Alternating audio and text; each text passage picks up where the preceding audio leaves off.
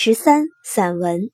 中国古代的散文范围很广泛，主要是指一种与韵文、骈文相对立的文体，包括经、史、传等各种散体文章。近现代的散文是从狭义上来理解的，专指与诗歌、小说、剧本相并列的一种文学题材。这是五四以后盛行的现代散文的含义。散文的种类丰富多样，一般将其分为抒情散文、叙事散文、议论散文三大类。小一，抒情散文，通过托物言志或借景抒情，抒发作者微妙复杂的独特情感。朱自清的散文《荷塘月色》是通过对月夜的描写来抒发作者摆脱束缚、追求美好理想的情怀。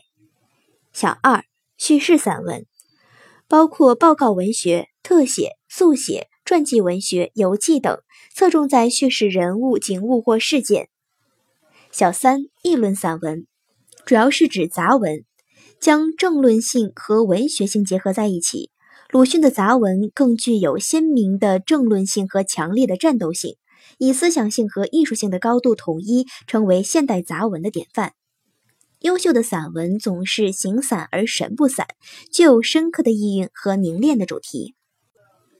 十四小说是一种以叙述故事、塑造人物形象为主的文学题材，特点是在生活素材的基础上，用虚构的方式来再现生活。因此，人物、情节和环境是小说不可缺少的三个基本要素。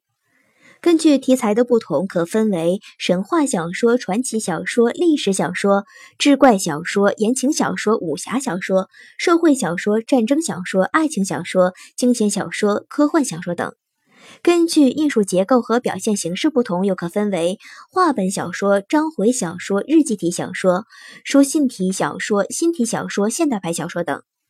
但最常见的分类方法是根据容量大小和篇幅长短分为长篇小说、中篇小说和短篇小说三大类。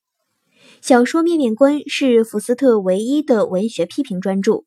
福斯特说：“国王死了，后来王后也死了，这是一个故事。国王死了，后来王后也因为悲伤过度死了，这是一段情节。”